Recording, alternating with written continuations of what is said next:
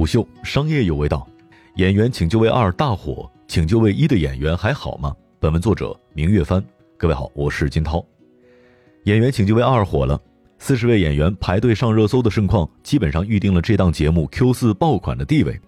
然而这一次我们的主角不是请就位二，我们想聊一聊一年之前的演员请就位一里面五十位选手的近况。在近期的一次采访当中，演员请就位二导演尔冬升直言：“你在节目里表现好，不代表你就有戏拍。没有合适的角色，你演得再好，也不会有人找。”尔冬升的这番话过于现实，甚至会打击到本季参赛选手的积极性。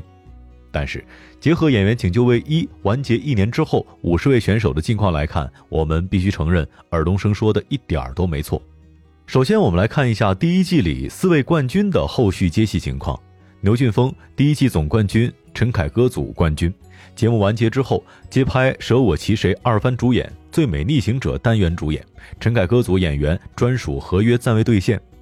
郭俊辰第一季郭敬明组冠军，节目完结之后接拍《谢谢让我遇见你》百灵坛一番主演。郭敬明组演员专属合约暂未兑现。周琦第一季李少红组冠军，节目完结之后接拍《好一行》四番联合主演。李少红组演员专属合约暂未兑现，王森第一季赵薇组冠军，节目完结之后接拍《胡珠夫人》五番联合主演，赵薇组演员专属合约暂未兑现。那么从四位冠军的后续资源来看，虽然和导演签订了演员专属合约，但考虑到影视项目开发的周期问题，四位冠军选手在节目完结的一年之后，并未迅速实现飞升。唯一算得上资源惊天跳跃的李少红组冠军周琦，在第一届播出之后接拍第五代导演田壮壮执导院线电影《鸟鸣莺莺》二番主演，但是该片开机于二零一九年十二月十二号，演员请就位一开播于二零一九年十月十一号，收官于二零一九年十二月十四号。从日期来看，演员请就位一对周琦拿下《鸟鸣莺莺》的加成作用比较模糊。节目总冠军牛俊峰、郭敬明组冠军郭俊辰在参加《演员请就位一》之前，已经能够接到网络剧男主的资源。节目结束之后，二人并无新增台网剧、院线电影资源，基本等于原地踏步。赵薇组冠军王森早前一直是黄金男配，参加节目之前已经签约赵薇旗下，节目完结之后并未接到男主资源，同样属于原地踏步组。下面我们来看一下几位优等生的近况：彭小苒。第一季郭敬明组三强选手，节目完结之后接拍《君九龄》一番主演，《九州朱颜记》走起，《我的天才街坊》二番主演。张哲瀚第一季赵薇组第二名，年度最受观众认可演员，节目完结之后接拍《天涯客》一番主演，《如意芳菲》二番主演。邢菲第一季赵薇组三强选手，节目完结之后接拍《我的小确幸》一番主演，《乌鸦先生与蜥蜴小姐》你好神枪手二番主演。以上三位参加节目之前已经是各大网络视频平台定制网剧的主演，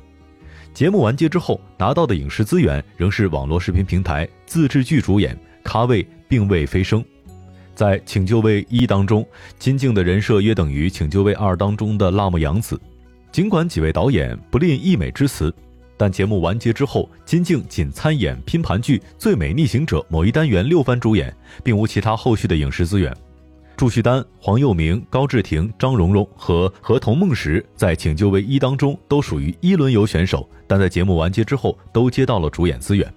嘉行旗下小花祝绪丹参加节目之前已搭档金马影帝阮经天主演《一身孤注致温柔》，节目完结之后手握《玉龙》《程序员那么可爱》两部网络视频平台自制剧女主资源，与郭敬明组冠军郭俊辰的后续不相上下。整体来看，五十位选手当中，四十五位选手的后续资源处于原地踏步的状态，五人遭遇了资源降级。譬如陈瑶、陈小云、张云龙、毛晓慧和陈翔等人参加节目之前曾是主演人选，但节目完结之后，一部主演资源都没接到。陈瑶曾经主演八部女主剧《少女大人》《穿盔甲的少女》《无心法师三》《无心法师二》《像我们一样年轻》《贵中美人》《致青春》《梦幻西游》等。但节目完结之后的二零一九年十二月十四号至今，只接到了单改剧《好一行》的三番女配资源不升反降。除此之外，演员请就位一完结之后，受到了疫情的影响，剧组迎来了停工潮，二三线演员接戏就越来越难，无戏可拍反而是常态。这种情况下，原地踏步其实是变相的胜利，至少没有遭遇资源的降级。对资源受到影响的演员而言，虽然接不到主演资源了，但至少有戏可拍，总强过在家抠脚。那么，经纪公司会影响演员的后续资源吗？有影响，但不是决定性因素。